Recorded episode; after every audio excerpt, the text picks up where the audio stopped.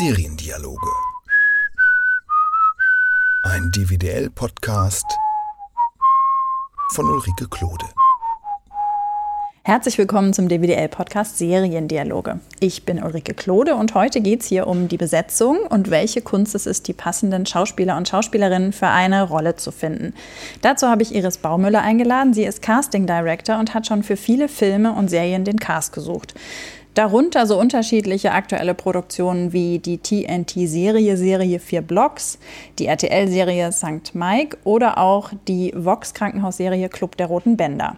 Sie ist bereits einige Male für ihre Castingarbeit ausgezeichnet worden. Zum Beispiel gab es für das Casting für 4 Blocks eine Auszeichnung von der Deutschen Akademie für Fernsehen. Hallo Frau Baumüller, danke, dass Sie sich Zeit nehmen und mir Casting erklären. Guten Tag. Casting ist für mich nämlich eine Blackbox. Also ich weiß zwar, dass äh, Casting, schlechtes Casting eine ganze Serie kaputt machen kann, aber wenn Casting richtig gut ist, dann fällt das ja den wenigsten Zuschauern oder Zuschauerinnen auf. Sondern sie denken einfach, ja gut, die Serie insgesamt war toll und ähm, wissen gar nicht, dass es auch ganz viel mit dem Casting zu tun hat. Deswegen meine allererste Frage, können Sie kurz erklären, wie Casting funktioniert? Also wenn der, erste, wenn der Auftrag kommt, wie geht es dann weiter bei Ihnen? Also jetzt speziell auf Serie bezogen ist es halt oftmals so, dass wir erstmal den Serienpitch bekommen, dass wir erstmal, um, sage ich mal, überhaupt grundsätzlich darüber Bescheid wissen, worum geht es in der Serie, für wen wird die produziert, ähm, wer ist als Regisseur vorgesehen, was ist es für ein Genre, also dass man erstmal überhaupt weiß, in welche Richtung. Oder ist es, wie jetzt bei, beispielsweise bei Club der Roten Bänder war das ja ähm, sozusagen in Anführungsstrichen eine Adaption einer spanischen Serie, die da ja sehr erfolgreich war, ähm, Las Pulseras Rojas hieß die. Und das ist natürlich dann auch nochmal eine unterschiedliche Aufgabe, aber im Grunde genommen fängt man natürlich erstmal an, ähm, den Pitch zu lesen und dann gibt es ähm, die, ähm, die, die Bögen zu den verschiedenen Folgen und bestenfalls dann auch schon gleich am Anfang die Drehbücher, aber oft dauert das eben, bevor wir als Castingdirektoren anfangen, ist es oft so, dass die Drehbücher noch gar nicht fertig entwickelt sind. Oder dann gibt es vielleicht schon mal das Pilotdrehbuch und dann folgen die anderen Bücher. Das heißt, ähm, man kann natürlich, wenn man jetzt, äh, sage ich mal, eine Adaption besetzt, dann kann man sich das Original angucken. Das birgt natürlich auch dann die Gefahr, dass man, also es geht ja darum, eben das dann auch für unseren Markt zu transportieren und eigene Ideen zu entwickeln und nicht eben zu sagen, okay, ich mache jetzt hier ähm, eins zu eins kopiere ich das Original. Das betrifft die Autoren und die Regisseure etc. ja auch. Das mhm. heißt, eine eigene Vision zu entwickeln äh, und die hat man, die entwickelt man natürlich bestenfalls erstmal ähm, auf Basis der Lektüre der Bücher ähm, die dann ja auch kommen, aber der Pitch ist natürlich, der hilft natürlich erstmal uns zu wissen, ist das eine horizontale Serie, in welche Richtung geht das, wie sollen sich die Figuren entwickeln. Ähm, es gibt oft so schöne Pakete, wo man dann eben auch schon die Figuren, äh, die Figurenprofile er erhält und dann kann man eben anhand der Profil, Profile sich schon Gedanken machen. Oder wenn ich jetzt zum Beispiel weiß, bei vier Blogs, da weiß ich natürlich, okay, ähm, ich bin jetzt hier im Milieu, im Mafia-Milieu in Kreuzberg-Neukölln. So, ich bin jetzt auch nicht irgendwie international unterwegs, sondern wirklich sehr regional und sehr speziell, weil, sage ich mal, in Stuttgart oder in Hessen oder wo auch immer wir dann sind, sieht das schon wieder ganz anders aus. Das heißt, man hat so auch, äh, man weiß gleich, okay, hier gibt es auch ein große, große Anteile von Spezialrecherche.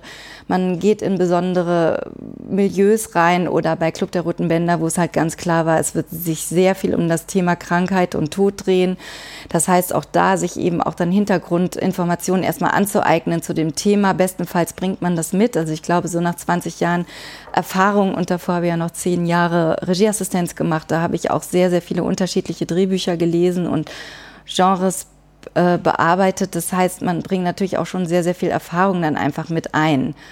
Und dann, also nach Lektüre der Bücher und, ähm, und wenn es eben auch keine Rollenprofile gibt oder selbst wenn es welche gibt, erarbeiten wir halt als Castingdirektoren auch nochmal eigene Rollenprofile. Mhm. Und ich schreibe mir halt raus, wie mein Zugang zu den Figuren ist, wie ich die Figuren sehe.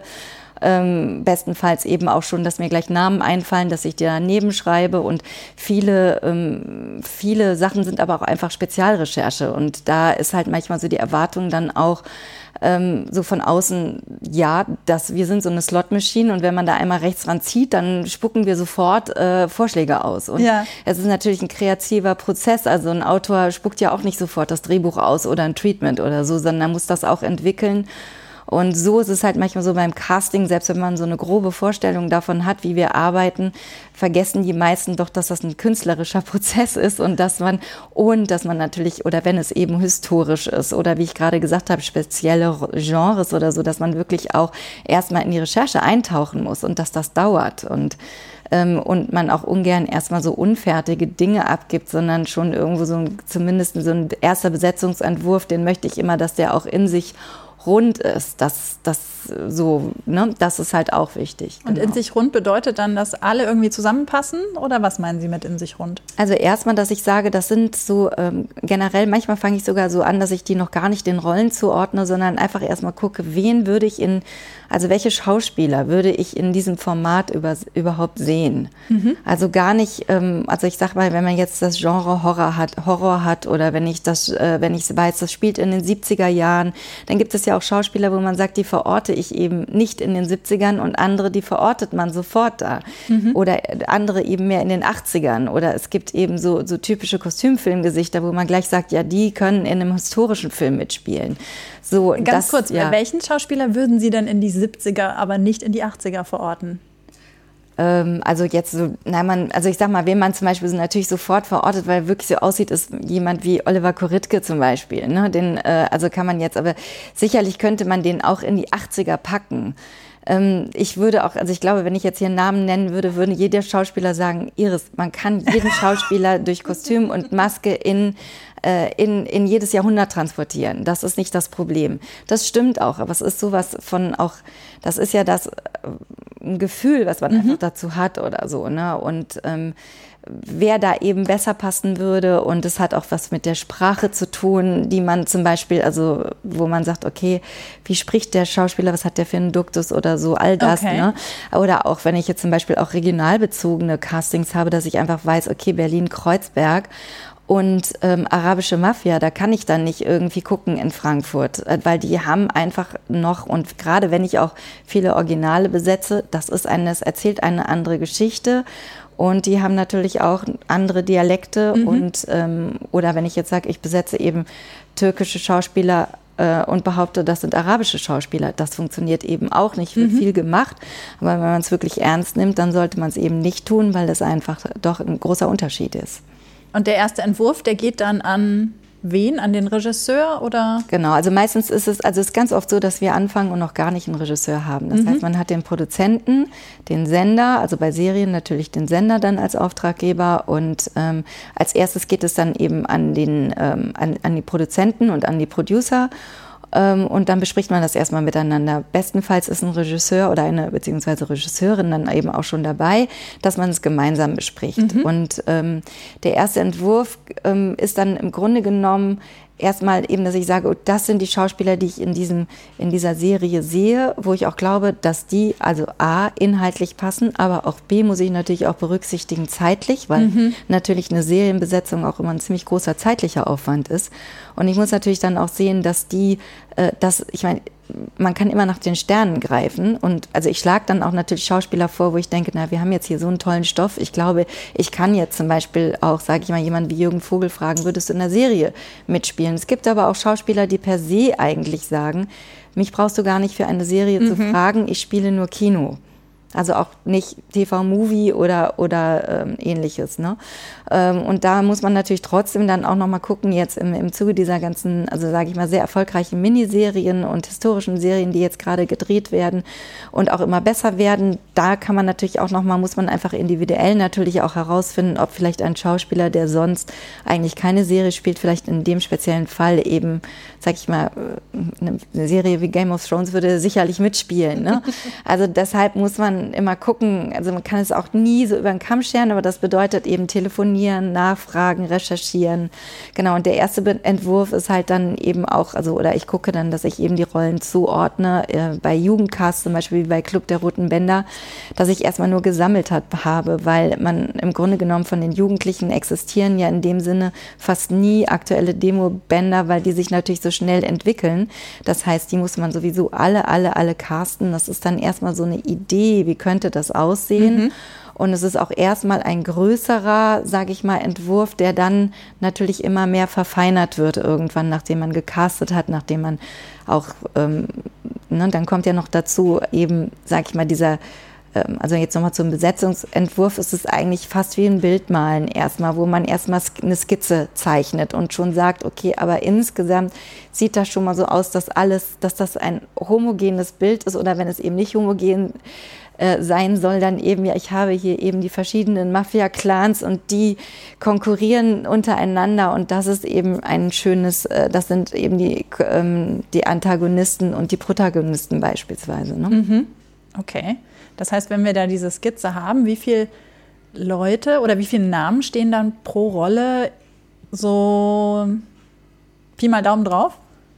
Das hängt ein bisschen von dem Vertrauen des Senders ab. Also ich habe zum Beispiel, ähm, oder auch vom Auftraggeber, ich habe Auftraggeber, die sagen, Iris, wir brauchen, mach mal erstmal deine Vorschläge und dann sind das zehn Namen pro Rolle. Mhm. Bei einer Serie aber normalerweise, und es wird halt leider sehr, sehr viel auch äh, aus Unsicherheit und Angst übers Ausschlusskriterium besetzt. Das heißt, man macht dann auch schon mal gut und gerne ähm, 100 oder 200, also so eine Gesamtrecherche, wen gibt es in dem Alter, haben wir niemanden vergessen. Wenn man Jugendliche castet und Kinder, dann wird es natürlich noch mal größer, weil man einfach wirklich sehr, sehr viel casten muss. Und dann können das auch schon mal, sage ich, bei, bei einer Serie wie Club der Roten Bänder, können das auch zwischen 500 und 1000 Jugendliche und Kinder sein oder auch für einen großen Kinofilm. Da kann das, das, durchaus sein. Das heißt, vor dem, vor dem Entwurf wird dann wirklich schon gecastet. Sie lernen also wirklich dann die Schauspieler schon kennen, die, also bei den Jugendlichen und bei den Kindern? Mhm. Ach so. Also erstmal entsteht nur dieser Entwurf und dann mhm. geht man, weil auch natürlich erstmal meistens auch so, dass die Kosten noch gar nicht alle freigegeben sind, mhm. okay. dass die Serien entweder noch in der Förderung liegen oder dass man sagt, okay, wir machen jetzt erstmal den Pilot und dann folgen die, dann wird das ja oft noch in die Marktforschung gegeben und getestet. Das hat man jetzt zum Glück bei TNT-Serie nicht oder bei Vox hatten wir das auch nicht. Ähm, da gibt es sowieso per se erstmal so ein großes Grundvertrauen. Ähm, in, also jetzt äh, in mich als Castingdirektoren, aber ich glaube auch in die anderen Gewerke, wenn die sich jemanden sozusagen holen, dann haben die sich vorher schon sehr genau überlegt, mit wem wollen wir arbeiten, dann kriegt man erstmal so einen richtig schönen großen Vertrauensvorschuss. Und ähm, dann erst nach diesem Entwurf geht man eigentlich dann in die Castingphase rein ah, und sagt, okay. so jetzt haben wir uns gefunden. Dann sagt der Regisseur, guck mal Iris, ich hatte jetzt aber, also die Regisseurin, ähm, ich habe aber noch die und die Vorstellung oder schau doch bitte noch mal in diese Richtung oder kannst, kannst du dir vorstellen, ich habe hier noch einen Namen, den würde ich unheimlich gerne sehen, wollen wir mhm. den mitcasten? Und ich bin da grundsätzlich auch so, dass ich sage, ja, ich bin erstmal total offen für alles. Ich bin auch offen dafür, Laien zu casten, wenn das ähm, wenn das äh, inhaltlich ähm, wichtig ist, dann auf jeden Fall. Und eben gerade bei Club der Roten Bänder, Kinder- und Jugendcast, da muss man sowieso entdecken und ich liebe es zu entdecken. Ähm, äh, genauso wie bei, bei, ähm, bei, bei vier Blocks. Das kann man einfach nicht, sag ich mal, jetzt 0815 besetzen, sondern man muss halt sehr, sehr genau gucken. Das heißt, da gab es einen Entwurf mit Schauspielern, wo ich sage, die sind überhaupt, sage ich mal, stark und, und, und hart genug, um in diesem Milieu irgendwie zu spielen und glaubwürdig genug. Mhm. Und der, der Beruf des Schauspielers springt es ja im Grunde genommen auch so ein bisschen mit sich, dass man, sag ich mal, viele Schauspieler waren auf der Waldorfschule, ähm, also auch Männer lassen sich schminken, gehen in Kostüm und Maske. Das bringt also so eine gewisse, das ist ja schon so eine gewisse Kreativität, die der, die, die der Schauspieler, also gerade männliche Schauspieler so mit sich bringen. Und bei vier Blocks zum Beispiel brauchten wir halt sehr archaische Schauspieler und vor allen Dingen auch Schauspieler, denen wir durchaus wirklich zutrauen, dass sie töten und dass nicht dann der Fernsehzuschauer oder der Zuschauer dort sitzt und sagt, so, das ist ja total lächerlich, dass der das jetzt spielt. Also hier den Gangster spielt, das glaube ich ja nie im Leben.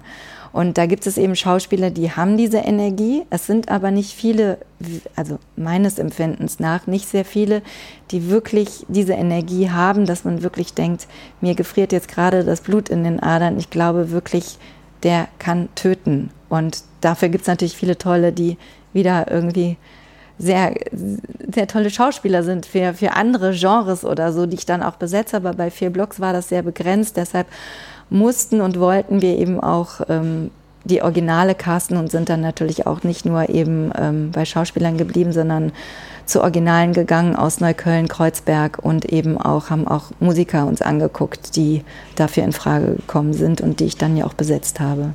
Und weil Sie gerade sagten, diese Energie, ähm, Ist das tatsächlich so eine Art, also ist das, ist das die Ausstrahlung oder hat es auch viel damit zu tun, was die Schauspieler vorher so gespielt haben und wie das Publikum diese Schauspieler also durch die alten Rollen wahrnimmt?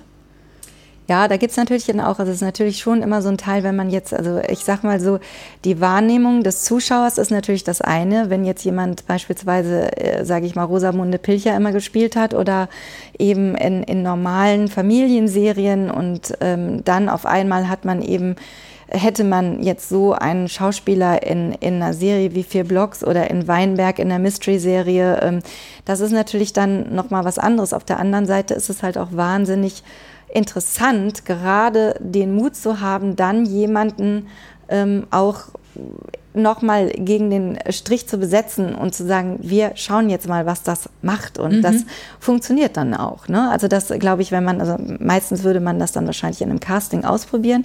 Und ich glaube, das ist dann eben auch das Potenzial des Casters, eben in einem Schauspieler zu, äh, zu erspüren. Und das ist eben, das kann man manchmal auch nicht so auf einem Demoband sehen, sondern das ist einfach ein, ein Bauchgefühl, dass man sagt, ich glaube, dass der oder die auch einen Killer spielen kann oder was auch immer, also eine, eine extreme, ein, ein Borderliner oder was auch immer wir an extremen Figuren haben, das ist auch sehr viel Bauchgefühl. Mhm. Und ähm, das ist natürlich gerade das, was der Caster eben so mitbringen muss und was äh, Regisseure und auch manchmal junge Regisseure, die eben jetzt auch noch nicht so viel Erfahrung haben oder auch manchmal einfach Menschen, die nicht so eine gute Menschenkenntnis haben, ähm, die brauchen dann viel länger, das rauszufinden. Mhm. Also die versuchen dann eben auch auf dem Demoband immer vorwärts, rückwärts nochmal zu spulen. Wo, wo habe ich diesen Moment, den ich brauche, um mir zu sagen, ja? Oder wo könnte ich, woraus könnte ich schöpfen? Und das ist natürlich so, je, je mehr Erfahrung man eben hat, was aber nicht unbedingt jetzt eben nur aus einer langjährigen äh, Caster-Erfahrung resultiert, sondern glaube ich jetzt, also ich kann jetzt nur für mich sprechen, eben auch so, dass ich halt auch schon alle Jobs auf dieser Welt gemacht habe und auch die ganze Welt schon bereist habe. Das heißt, ich habe halt auch schon alle Extreme gesehen und erlebt und, und dadurch kann ich natürlich und auch zu diesen Themen recherchiert. Das heißt, ich kann, glaube ich, schon relativ schnell in ein Thema reinspringen und und mich dem auch eben nicht nur sachlich nähern, sondern mhm. auch intuitiv, was ja dann am Ende, finde ich, egal wer von meinen Casting-Kollegen das macht, ähm, national, international, eben auch eine gute Besetzung ausmacht. Ne? Okay, das heißt, wir sind jetzt da, dass der Entwurf ähm, abgesegnet wurde und Sie sagten, dann geht das echte Casting los. Wie mhm. läuft das ab? Das geht dann, das, ähm, also beim, beim Seriencasting im Grunde genommen, beim großen Seriencasting ist es schon so, dass man sagt, okay, wir casten live. Das Problem ist aber in Deutschland, dass wir eben ja äh, die Schauspieler mehrere Standorte haben. Wenn man jetzt zum Beispiel guckt äh, nach England, da haben wir halt London und das ist eben so der Ort, an dem alle leben. Und wenn selbst wenn sie nicht dort leben, sagen sie, dass sie dort leben, weil sie wissen, dass alle Castings, das ist das Zentrum. Dort wird gecastet und es ist absolut selbstverständlich, dass man ohne Reisekosten zum Casting kommt. In Deutschland ist das nicht selbstverständlich. Dann haben wir halt Hamburg, wir haben Berlin, wir haben München mhm. ähm, und wir haben Köln und ähm, so. Und da ist es natürlich dann einfach so, dass es eine Kostenfrage ist. Das heißt, man muss mit dem Produzenten besprechen, wie geht es jetzt weiter. Ähm, wollen wir wirklich, also wollen wir direkt anfangen zu casten, also im Studio casten mit Kamera und so ein Tag im Studio kostet auch so um die 700 Euro. Ähm, so ein organisierter Casting-Tag. Ähm, das heißt, man überlegt auch mittlerweile natürlich viel, also einfach erstmal wird sehr viel mit E-Castings gearbeitet, also international Self-Tapes. Bei uns heißt das E-Castings. Das heißt, die Schauspieler bekommen ein Briefing, die bekommen äh, das Drehbuch ähm, oder ein Treatment und eine Rollenbeschreibung und eben die Szenen für das Casting und werden gebeten, sich selber aufzunehmen. Mhm. Da, da, das ist sehr polarisierend immer noch in Deutschland, weil viele natürlich sagen, oh nein, nicht schon wieder eben, ich muss jetzt schon wieder ein E-Casting machen und es ist auch für uns als Caster sehr aufwendig, weil wir natürlich erstens das alles ausschreiben müssen und irgendwie dann natürlich alle Schauspieler irgendwie, die eingeladen sind zum E-Casting, das können dann mitunter um die 200, 300, 400 Schauspieler sein bei einer großen Serie, die alle anrufen und fragen, ja, wie soll ich es machen? Kannst du mir das nochmal erklären? Und dieses Bewusstsein ist gar nicht da, was das eigentlich für ein Aufwand ist, wenn man das wirklich ernsthaft äh, seriös machen möchte. Der Wunsch ist aber natürlich da, weil man natürlich beim E-Casting sehr, sehr viel auch entdecken kann mhm. und weil die, weil die finanziellen Mittel einfach nicht da sind, in, sag ich mal, zwei oder drei verschiedenen Städten zu casten oder Reisekosten zu übernehmen, dass man eben alle nach Berlin holt. Mhm. Und ähm, so versucht man das eben, sag ich mal, erstmal ein bisschen aufzudröseln, dass man sagt, guck mal, das sind die, die, die Berliner, die casten wir auf jeden Fall jetzt erstmal, da sind ja auch die meisten Schauspieler hier mhm. in Berlin.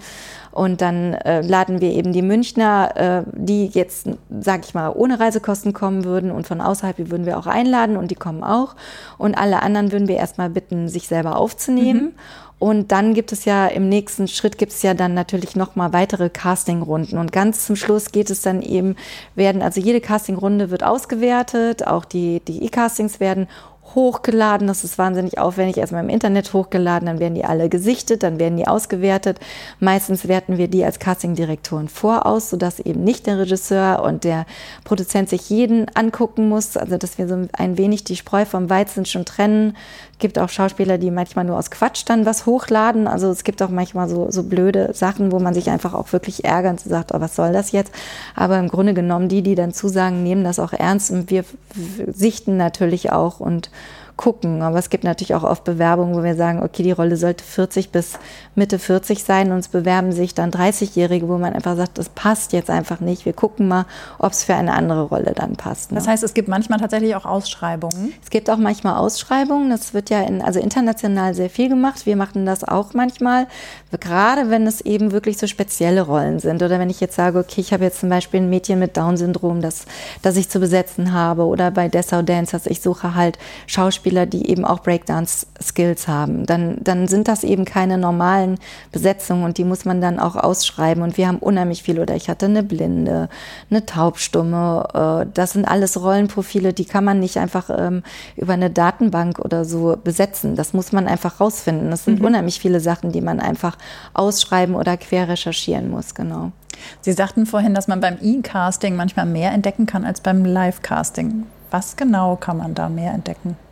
Also beim E-Casting, also ich sag mal so, man kann sich einfach mehr Schauspieler angucken. Beim so. Live-Casting ist es ja so, dass es eben sehr begrenzt ist durch die Kosten und dass man eben ein, eine Zeit, also zeitliche Einschränkungen mhm. hat. Ne? Und beim E-Casting, man kann halt einfach breiter casten mhm. und kann dann auch, und es ist halt leider auch so, dass viele Schauspieler, die jetzt zum Beispiel kein gutes Demoband haben, die würden bei einem, oftmals bei einem, bei einem Live-Casting im Studio schon manchmal eben, sage ich mal, nicht mit eingeladen werden oder auch, weil sie eben nicht so prominent sind, dass man eben sagt, okay, komm, lass uns jetzt erstmal die Prominenten, da wissen wir, wir sind auf der sicheren mhm. Seite, das ist jetzt, sage ich mal, das ist, sind nicht meine Gedanken, aber das passiert natürlich, weil äh, eine Serie und auch Filme einfach auch kommerzielle Produkte sind und am Ende eben auch ja das wieder einspielen sollen. Ne? Also das wäre zumindest wünschenswert. Und insofern ist natürlich, E-Castings sind manchmal so, dass sie sehr überraschend sind. Und ähm, und nicht nur, weil es eben die Masse ist, sondern auch, weil Schauspieler, weil es Schauspieler gibt, die sich auch was Besonderes ausdenken oder die das besonders gerne machen und auch oft gibt es auch Schauspieler, die haben zum Beispiel Angst, in so ein Studio-Casting zu gehen, wo dann eben auch meistens nicht nur der Castingdirektor, sondern der Regisseur, vielleicht noch der Produzent und der Producer sitzen. Und ähm, da ist dann auch oft so ein, so ein Druck bei den Schauspielern. Mhm. Und ähm, das ist eben für die Schauspieler, für die eben so ein Live-Casting vielleicht in erster Instanz gar nicht das Richtige ist und die Lust haben, sich selber ein Stück weit auch selbst zu inszenieren und zu sagen, ich probiere mich mal aus, die damit spielerisch umgehen und davon gibt es einige, da gibt es ganz tolle Überraschungen und damit hätte man nie gedacht, anhand des Demobandes wäre dieser Schauspieler sowieso nie eingeladen worden. Mhm. Und dann denkt man sich, wow, was ist das denn jetzt? Und das sind eigentlich diese schönen Momente und ich habe schon so viele Schauspielerinnen äh, über, äh, über E-Castings wirklich entdecken können und auch, weil als Caster bin ich ja in der, in der Beweispflicht. Ich kann ja nicht einfach sagen, so, okay, ähm, jetzt laden wir die zehn noch ein, weil ich sage einfach, die sind jetzt toll und die laden wir noch mit ein, weil ein Castingtag eben begrenzt ist. Ich habe schon immer so ein, zwei, drei Wildcards, die ich dann eben einladen kann. Aber eben durch so ein E-Casting oder auch durch natürlich ein gutes Demoband kann man natürlich überzeugen. Aber das, es gibt schon leider immer noch sehr viele Schauspieler, die auch nicht dafür sorgen, dass ihr, ihr Material gepflegt ist. Also, dass sie haben weder aktuelles äh, Fotomaterial noch aktuelles Demomaterial, obwohl ihre Filme ausgestrahlt sind oder obwohl sie die Option hätten, vielleicht auch mal zumindest äh, in Addition zu ihrem Demoband noch ein kleines Interview aufzunehmen, mhm. dass man eben weiß, wie sieht die Person jetzt aus, äh, wenn das fünf Jahre alt ist, dass man weiß, wie hat die sich irgendwie entwickelt. Ähm, und das ist halt sehr schade. Ne? Aber da sind halt dann die E-Castings dafür gut. Und man muss eben für sich selbst abwägen, wir versuchen das und das letztendlich entscheidet das der Auftraggeber. Wenn mhm. genügend Geld dafür da ist, dass man ein großes, äh, also Casting macht direkt in Studios und in verschiedenen Städten und Reisekosten hat, dann machen wir es natürlich so. Das versuchen wir immer so. Und ansonsten muss man eben gucken. Und es gibt natürlich dann auch ab den, also sage ich mal, ab den kleineren Rollen, die jetzt eben nicht Hauptrollen sind oder weiterführende Nebenrollen, dann eben auch ähm, Rollen, die man einfach wirklich dann auch vom Band besetzt, weil die würde man dann eben auch nicht mhm. casten, sondern wirklich vom Band besetzen, genau. Der Aufwand wäre dann zu genau. groß sonst, okay. Genau. Und nur ganz zum Schluss von so einem Casting steht natürlich dann gerade bei einer Serie ein Konstellationscasting, dass man guckt, ob das jetzt eben, wenn die Familien oder beim Club der Roten Bänder eben das Ensemble, das im Krankenhaus spielt, wie verstehen die sich untereinander und auch man macht auch Interviews. Zum Beispiel habe ich mit den Kindern und Jugendlichen sehr viele Interviews eben auch zum Thema Krankheit, Tod, warst du schon mal im Krankenhaus, sehr vorsichtig. Aber die sind dann eben, die sind da fast übergesprudelt. Also Kinder sind da ja sehr unbefangen, die erzählen halt auch einfach und dann ist es eben nicht nur, sage ich mal, das Spiel, was ausschlaggebend ist, sondern auch die Gedanken und dass man auch glaubt, dass zum Beispiel gerade bei Kindern und Jugendlichen, dass die sowas auch stemmen können. Also mhm. Also emotional und kräftemäßig eben auch lange Zeit in so einer Serie bestehen können. Und meistens castet man bei Kindern auch die Eltern noch mit. Man guckt immer so ein bisschen, sind das jetzt eben so über ehrgeizige Eltern oder sind die entspannt und äh, die Kinder wollen das wirklich oder die Jugendlichen. Ne?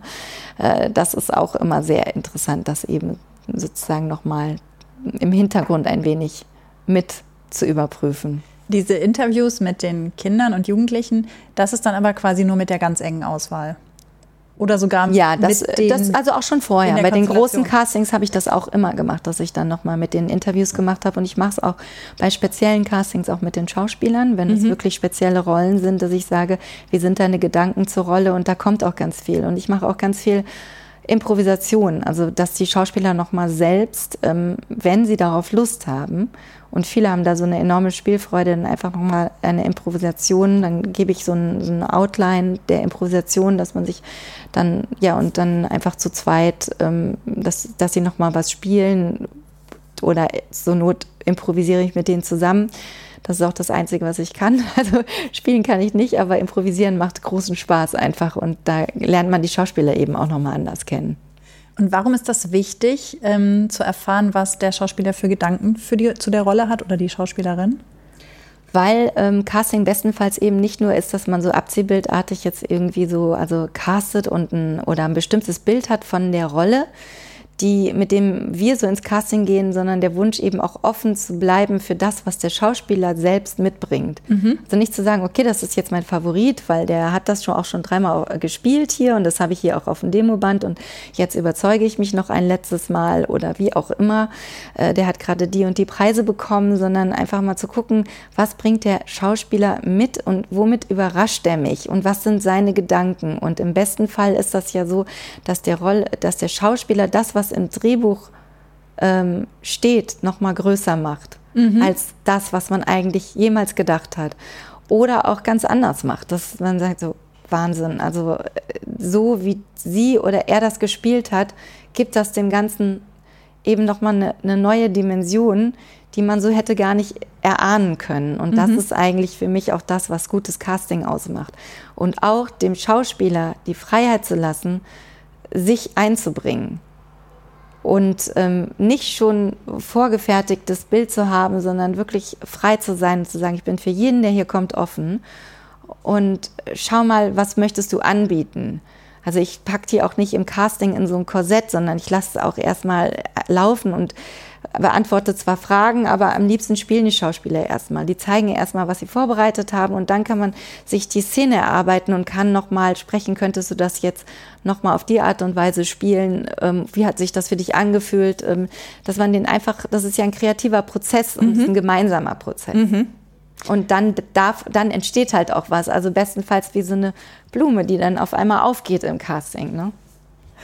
Und äh, bis es zu dem Konstellationen-Casting kommt, wie viele äh, Auswahlschritte waren dann dazwischen? Also Ganz schwierig. Also ja. kann man schwierig sagen. Ne? Also es sind äh, wirklich, äh, das hängt ganz davon ab, wie viele Menschen mitsprechen dürfen. Ich habe Projekte, da reden, gibt es 20 Entscheider, bis das alles abgestimmt ist. Und das ist auch das Grauenhafteste überhaupt, weil natürlich man möchte ja nicht am Ende irgendwie so den, äh, den kleinsten äh, gemeinsamen Nenner mhm. haben, sondern man möchte ja nach wie vor, dass wir unserer Vision folgen können. Aber es sind, die Geschmäcker sind eben so unterschiedlich, wie Menschen sich ihre Wohnung einrichten ne?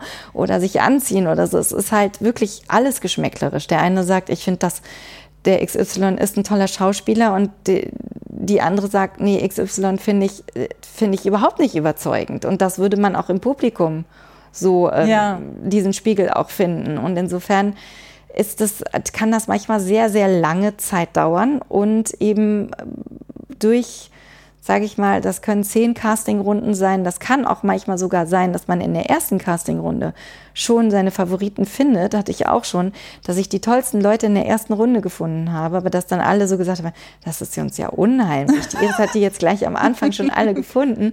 Äh, was machen wir denn jetzt dann? Aber wir müssen trotzdem noch mal casten, damit wir wirklich das Gefühl haben, wir haben jetzt alles gesehen. Ja. Ich brauche das für mich nicht. Bei mir ja. ist immer so, wenn ich mich in jemanden also verliebt habe, ob das jetzt Frau oder Mann ist, ich kann mich sofort entscheiden. Und es gibt auch so, also das ist zum Beispiel, ich mache ja, drehe ja sehr viel jetzt gerade, also arbeite sehr viel mit Tim Schweiger, der ist zum Beispiel auch so. Der kann auch in Sekundenschnelle sich entscheiden für jemanden und dann ändert er seine Entscheidung auch nicht. Dann schlägt sein Herz für diese Besetzung und dann können wir das eben gemeinsam machen. Und das ist halt sehr schön, aber jeder hat auch einen unterschiedlichen Ansatz. Mhm. Manche brauchen halt auch also langsamer einfach und in denen muss das erstmal wachsen oder die müssen das eben auch über das Regulativ, also sie müssen halt einfach auch vergleichen können. Ne? Mhm. Und dann ist halt nur für uns als Caster irgendwo der Punkt, Einhalt zu gebieten, weil man natürlich sagen muss, okay, wir können aber jetzt auch nicht nur ein Buffet machen, Buffet, Buffet, Buffet und ihr lasst euch nur bedienen und am Ende weiß man gar nicht mehr, wen haben wir noch vor vier Monaten gecastet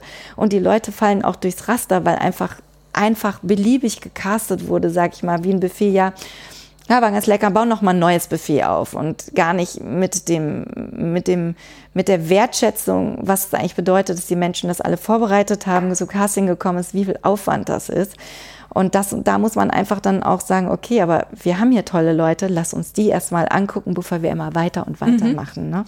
Ach so, weitere Runden bedeutet dann nicht, dass immer wieder ein und dieselben Leute, Leute eingeladen werden und der Kreis wird immer kleiner, sondern es kommen immer neue dazu. Das kann auch passieren. Eben. Ach so. Also wenn, wenn eben keine Zufriedenheit herrscht, also, dann, ja. also man hat vielleicht aus der ersten Runde zwei Favoriten schon mal.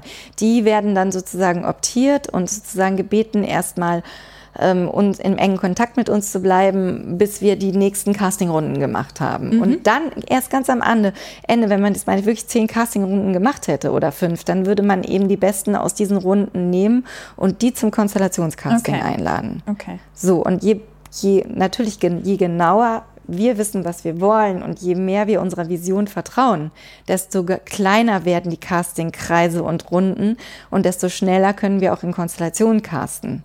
So. Und es gibt auch ganz kleine Castings, wo man einfach sagt, komm, wir machen einen Tag Konstellationscasting und das war's. Das mhm. gibt's auch.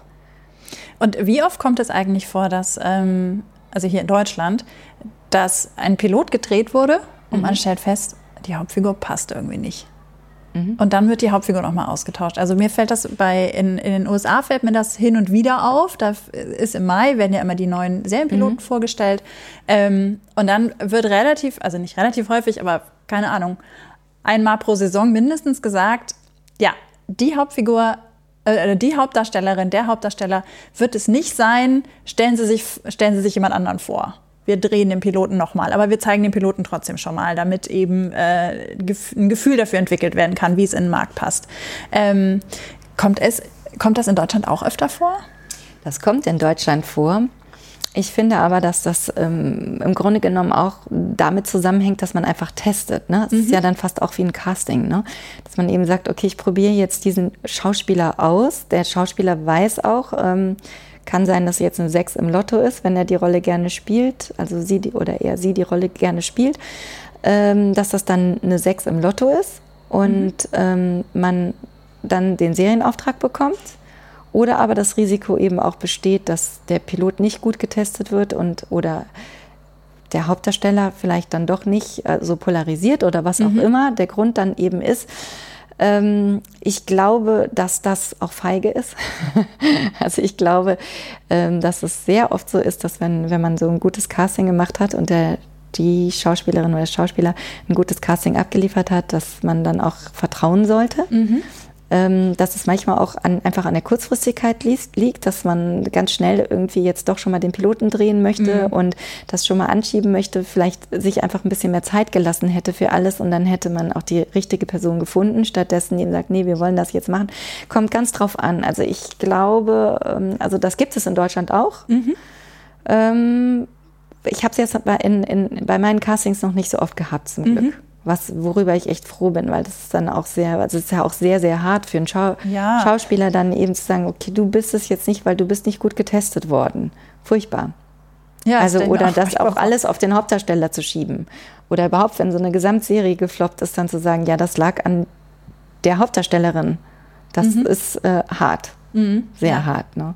Das kann mir vorstellen.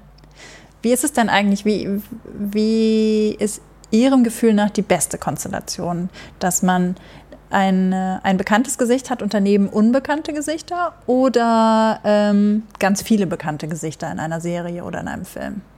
Kommt auch wieder so auf die Aufgabe an. Wenn ich jetzt zum Beispiel eine Serie mache wie Stromberg, das, die ich ja auch gemacht habe zu, zu einer Zeit, wo es, äh, ne, also so dokumentarisch eigentlich, also doku-fiktional noch nicht so erzählt wurde, das war ja alles sehr neu. Da war ja sogar dann eben die Aufgabe, eben jetzt keine prominente Besetzung zu finden. Und Christoph Maria Herbst war damals noch nicht so bekannt und man musste eben wirklich glauben, wir sind jetzt wirklich in diesem Büro und äh, die Kamera guckt sozusagen durch Schlüsselloch und wir beobachten die und schämen uns fremd. Ne? Und dann, das kommt eben auch wieder darauf an, wie ist der Auftrag. Ne? Und dann gibt es natürlich auch, ähm, sage ich mal, große historische Serien, wo dann darum gebeten wird, dass die auch, auch für den internationalen Markt funktionieren sollen, wo natürlich einfach Prominenz gewünscht ist, um überhaupt diese Serie auch entweder ob national oder international auch zu verkaufen und ähm, auch gute Quoten zu bekommen. Insofern ähm, ist das natürlich dann, ja, das ist auch oft Auftragsinhalt. Ähm, grundsätzlich finde ich dann, finde ich das auch okay. Also ich denke, ähm, das ist einfach so, weil Fernsehen ist ein, ist ein kommerzielles Produkt. Das ist einfach so, das muss man akzeptieren. Und für mich ist natürlich dann immer schön, wenn wir jetzt sagen, okay, wir haben jetzt zwei oder drei prominente Hauptdarstellerinnen, dann ähm, dazu parallel eben jetzt eben auch noch entdecken zu dürfen oder eben Schauspieler zu besetzen, die man vielleicht sonst aus ganz anderen Formaten und aus ganz anderen Rollen kennt und die eben in, in solche Rollen, in solchen Rollen zu besetzen und damit zu überraschen. Das ist ja dann auch eben eigentlich die, die Castingarbeit und natürlich auch ein, ein Ensemble zu bilden, ne? dass man sagt, okay, das, das ist eben das Ensemble und das muss für mich zum Beispiel dann gar nicht bekannt sein.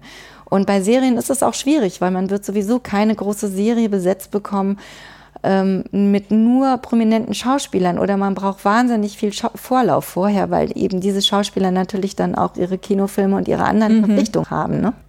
Ähm, genau, bei vier Blogs hatten Sie gesagt, dass Sie halt äh, bewusst dann auch äh, vorher recherchiert haben, äh, in die Milieus gegangen sind und mal geguckt haben. Gibt es diesen, diesen Klassiker, äh, Sie sitzen im Café, trinken Kaffee, nebenan sitzt jemand und Sie gucken hin und denken sich, hm, die Person könnte auf die in die Rolle passen. Spreche ich doch mal an. Gibt es das tatsächlich noch oder ist das so, ein, so eine Legende oder so ein Mythos? Nee, also ich es ist gar keine Legende. Ich glaube, das passiert vielen Castingdirektoren oder auch manchmal Regisseuren natürlich.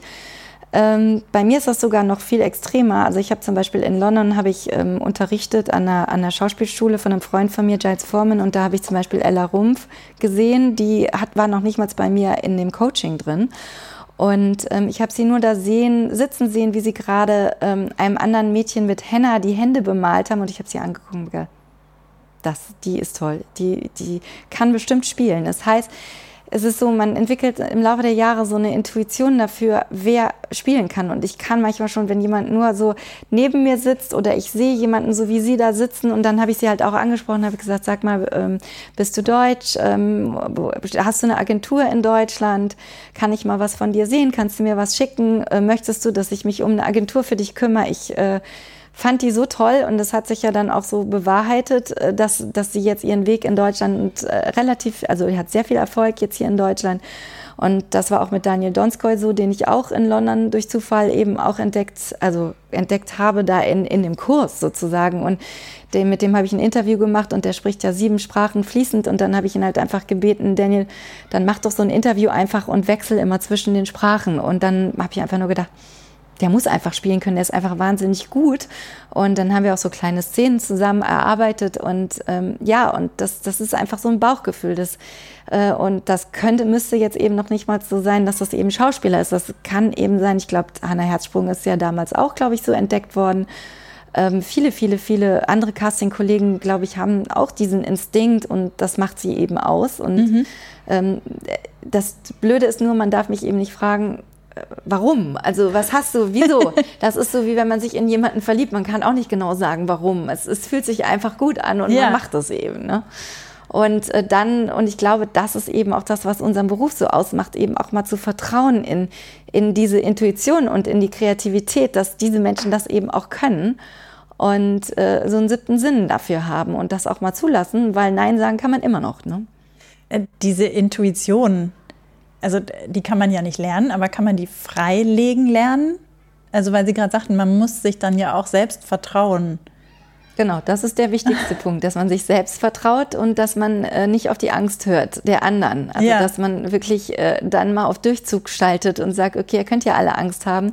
Und die entsteht natürlich auch schnell, wenn zum Beispiel jetzt mehrere Runden gecastet worden sind und man hat die oder den Hauptdarsteller mhm. noch nicht, dann ist das immer so kurz vor diesem Nadelöhr, da wo man erstmal so durch muss und denkt so, oh, wer bleibt denn jetzt noch und werden wir noch jemanden entdecken, weil es gibt ja nie eine Garantie, dass man am Ende wirklich da ist. Wir haben eine zeitliche zeitliche Frist, dann muss die Serie oder der Film besetzt sein. Mhm. Aber es gibt keine Garantie dafür, dass man wirklich die perfekten, das perfekte Cast findet. Es funktioniert ja, also toi toi toi habe ich das noch nie gehabt. Aber es ist halt so und da muss man einfach auch dran glauben und äh, in erster Linie natürlich sich selbst vertrauen. Und äh, ja. Wie haben Sie das gelernt, Ihrer Intuition zu vertrauen? Das war eigentlich schon sehr früh, dass ich gemerkt habe, so ähm, das, also mit meinem, ich habe den ersten Film, den ich gemacht habe, Wahrheit oder Pflicht. Das war so der erste Langfilm, den ich besetzt habe, mit Katharina Schüttler in der Hauptrolle. Mhm. Und da waren auch viele Schauspieler, wo ich also auch noch gar nicht viel Erfahrung hatte. Ich kannte ja noch gar nicht alle Schauspieler. Ich war ja gerade am Anfang. Und der Film hatte damals auch schon, also der, der lief auf diversen Festivals, hatte gute Kritiken und das Cast wurde sehr gelobt. Und danach habe ich nochmal einen Film gemacht, Beautiful Bitch. Da habe ich auch praktisch die, die Hauptdarstellerin Sina Kotsch und Katharina Der auch die kannte vorher keiner oder Rick Ocon in Romeos als äh, Transgender-Besetzung ähm, kannte auch keiner vorher. Und dann habe ich danach habe ich irgendwie gemerkt, okay, das ist also dein Bauchgefühl, das funktioniert doch. Und gerade dann, wenn andere gesagt haben, wir nehmen lieber den oder die, das hat nicht funktioniert. Und dann äh, bitte vertrau dem und geh diesen Weg. Ich würde den auch nicht auf Teufel komm raus gehen, weil ich meine, letztendlich gehören natürlich, ich, ich höre auch auf die, auf das Gefühl und die Meinung anderer Menschen. Äh, aber ich versuche natürlich, wenn ich jemanden toll finde, und da wird jetzt wahrscheinlich äh, Gerda Müller, meine Produzentin von Ventry Bay, sich totlachen, mit der ich äh, mit der habe ich äh, Club der Roten Bänder gemacht und auch Weinberg. Und habe gesagt, wenn die Iris was will, dann kommt sie bei jedem Telefonat und jedem Treffen immer wieder. Und was ist mit XY? Was sollen wir den nicht auch noch mal? Und dann sagt sie, und das lohnt sich auch, darauf zu hören. Und das ist ja auch schön, dass ich jetzt mittlerweile so ein gutes Verhältnis ja. habe ne, mit, den, mit meinen Auftraggebern, dass sie dann sagen, nee, hey, sag mal, äh, bring noch mal deine Leute auch, äh, deine Wildcard mit rein. Und sonst wird der Beruf, Beruf auch, glaube ich, keinen Spaß machen. Mhm. Und äh, also Ihnen macht es ja offenbar auch viel Spaß, wenn ich das jetzt so richtig rausgelesen habe, ähm, ganz neue Leute zu entdecken. Mhm. Ähm, Nochmal zu Club der Roten Bänder und dem Kinder- und Jugendlichen-Casting. Das war dann eine Ausschreibung oder sind Sie an Schulen gegangen oder wie haben Sie das genau gemacht? Wir haben das alles parallel gemacht. Also wir haben also erstmal recherchiert, so in den einschlägigen Datenbanken, bei den einschlägigen Kinder- und Jugendschauspielagenturen, dann natürlich Filme angeguckt, äh, Kinofilme angeschaut, äh, dann Theater, Jugend, äh, Jugendtheatergruppen, die Schulen, Aushänge an Schulen. Ähm, es gibt so eine Plattform, die heißt ähm, casting-network.de. Da sind, gibt es immer so öffentliche und interne geschützte Ausschreibungen. Da haben wir ausgeschrieben über die Datenbanken. Also wir haben das wirklich gestreut, so gut das ging. Wir haben uns natürlich auch eine Besetzung aus NRW gewünscht, weil es natürlich auch schwierig gewesen wäre, die Kinder jetzt, sage ich mal, überregional zu holen. Mhm. Ähm, und bei Kinder- und Jugendcasting ist ja dann eben auch immer der Wunsch, und das war hier ja auch wieder, wieder eben die Aufgabe und die Schwierigkeit, eben Jugendliche zu finden, die im Grunde genommen fertig sind mit der Schule, aber jünger aussehen. Mhm. Und in einer Zeit wie heute ist es ja so, dass alle im Grunde genommen die Großstadtkinder, die leben ja alle sehr schnell und ähm, haben Rauchen, nehmen Drogen, was weiß ich, trinken Alkohol und sehen halt meistens überhaupt nicht mehr so jung aus. Das heißt, es ist wirklich eine Stecknadel im Heuhaufen, ähm, Kinder zu finden oder Jugendliche zu finden, die im Grunde genommen fertig sind mit der Schule oder zumindest die zehnte Klasse abgeschlossen haben, damit sie frei drehen können, die aber eben jünger aussehen. Und das war eben auch die Aufgabe hier bei Club der Roten Bänder und dann natürlich auch, ähm, sage ich mal, auch nicht wohl, so wohl genährt sind oder so. Das heißt, die, so, weil man eben ja auch die Krankheitsgeschichte miterzählt hat. Ne? Ja, die müssen ja krank aussehen und man genau. kann von den Kindern ja nicht Und trotzdem mussten sie jung aussehen. Sie ja. mussten jung aussehen, sie mussten aber trotzdem auch nicht so ganz oder musste das zumindest glauben, dass sie eine Krankheit haben. Auch ja. das. Ne? Ja. ja. ja, das stimmt, das verstehe ich. Ähm, gucken Sie selber auch viele Serien? Also ich gucke Serien, aber ich komme gar nicht so viel dazu. Also ich gucke wahnsinnig gerne Game of Thrones zum Beispiel. Äh, sehr großer ja, Cast. Ja, sehr ja. großer Cast und da bin ich immer, dann denke ich so, ich glaube, da würde ich einfach am liebsten nur äh, irgendwie ja, was weiß ich, eine der vielen Assistentinnen sein und da mitarbeiten, weil es einfach so toll ist und ähm, glaube ich auch für einen Caster einfach so von, von, von diesen Archetypen, die da zu besetzen sind, auch nochmal was ganz anderes, was wir so auch hier in Deutschland gar nicht haben. Ne?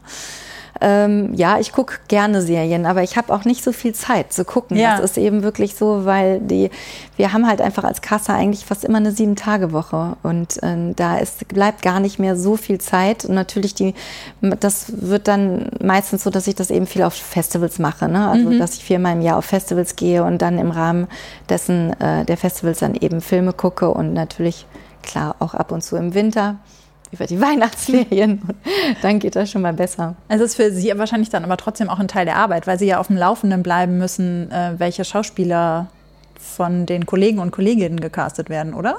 Ja, es ist Teil der Arbeit, aber es ist im Grunde genommen, äh, also auf jeden Fall. Also man kann, also ich schaffe das nicht immer jetzt jede Serie bis zum Ende zu gucken. Mhm. Also ich gucke dann einzelne.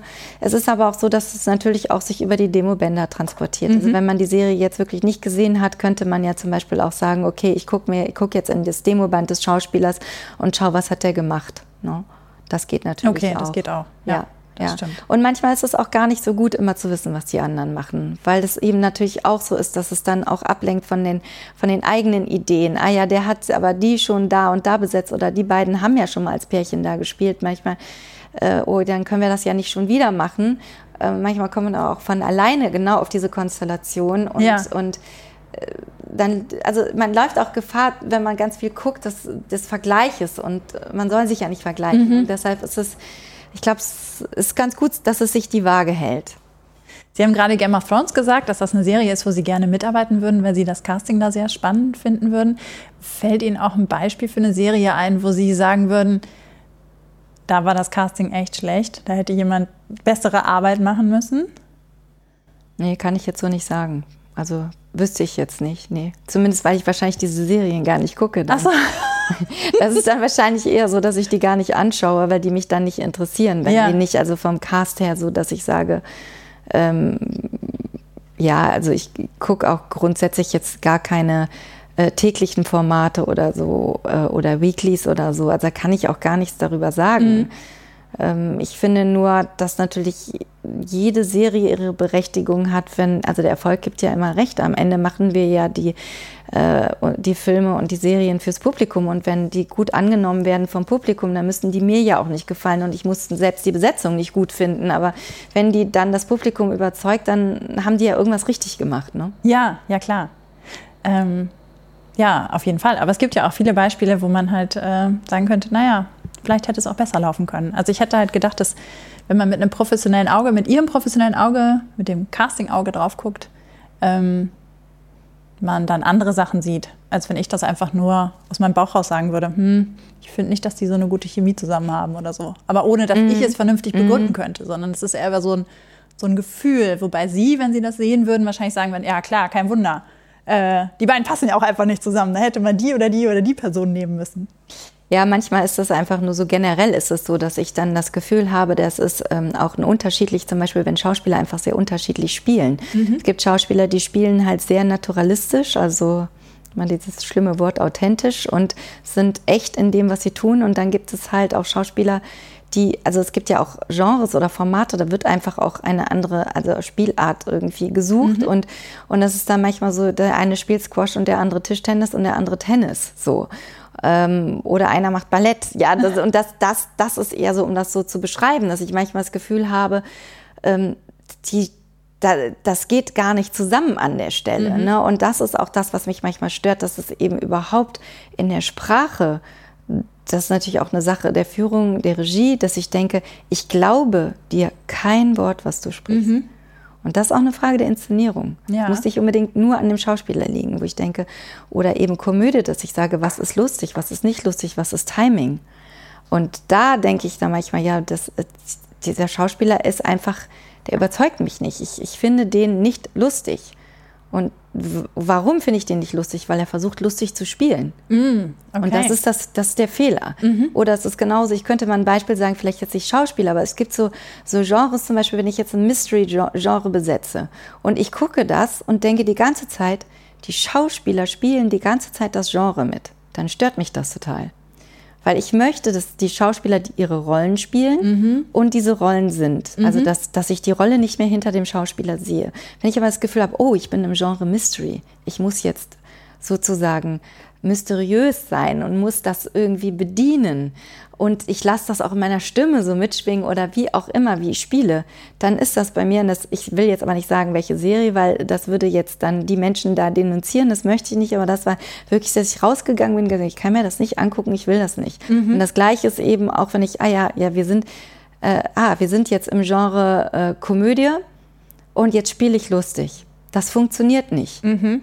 Und das sieht man ja auch dann eben eben so oft an den, an, also bei guten Regisseuren, wie die ihre Schauspieler führen und Schauspieler, die das einfach können und äh, oder auch im Theater. Das ist einfach toll, das dann zu sehen und da und ich lache gerne, aber es ist halt selten gut, muss ich sagen. Aber sowas würde man noch bei den Castings feststellen, oder?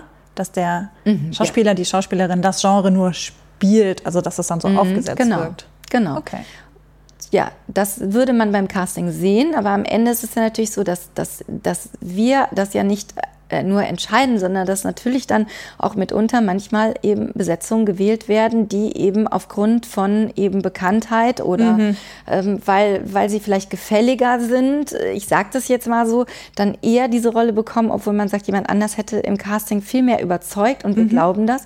Und jetzt müssen wir auch den Mut haben, an, diese, an dieses Cast zu glauben und die oder den Schauspieler auch zu besetzen. Mhm. Ja. Okay. Vielen Dank, Frau Baumüller, dass Sie einen ja. kleinen Einblick in die Blackbox Casting gegeben haben. Gerne. Vielen Dank fürs Interview. Wie immer noch der Hinweis auf die Shownotes. Da stelle ich dann vertiefende Infos zu den Dingen, die wir hier besprochen haben, zusammen. Und nächste Woche ist hier eine ganz bekannte Stimme zu Gast. Bis dahin, frohes Gucken. Seriendialoge ein DVDL-Podcast von Ulrike Klode. Redaktion und Produktion Ulrike Klode, Sounddesign Joachim Budde.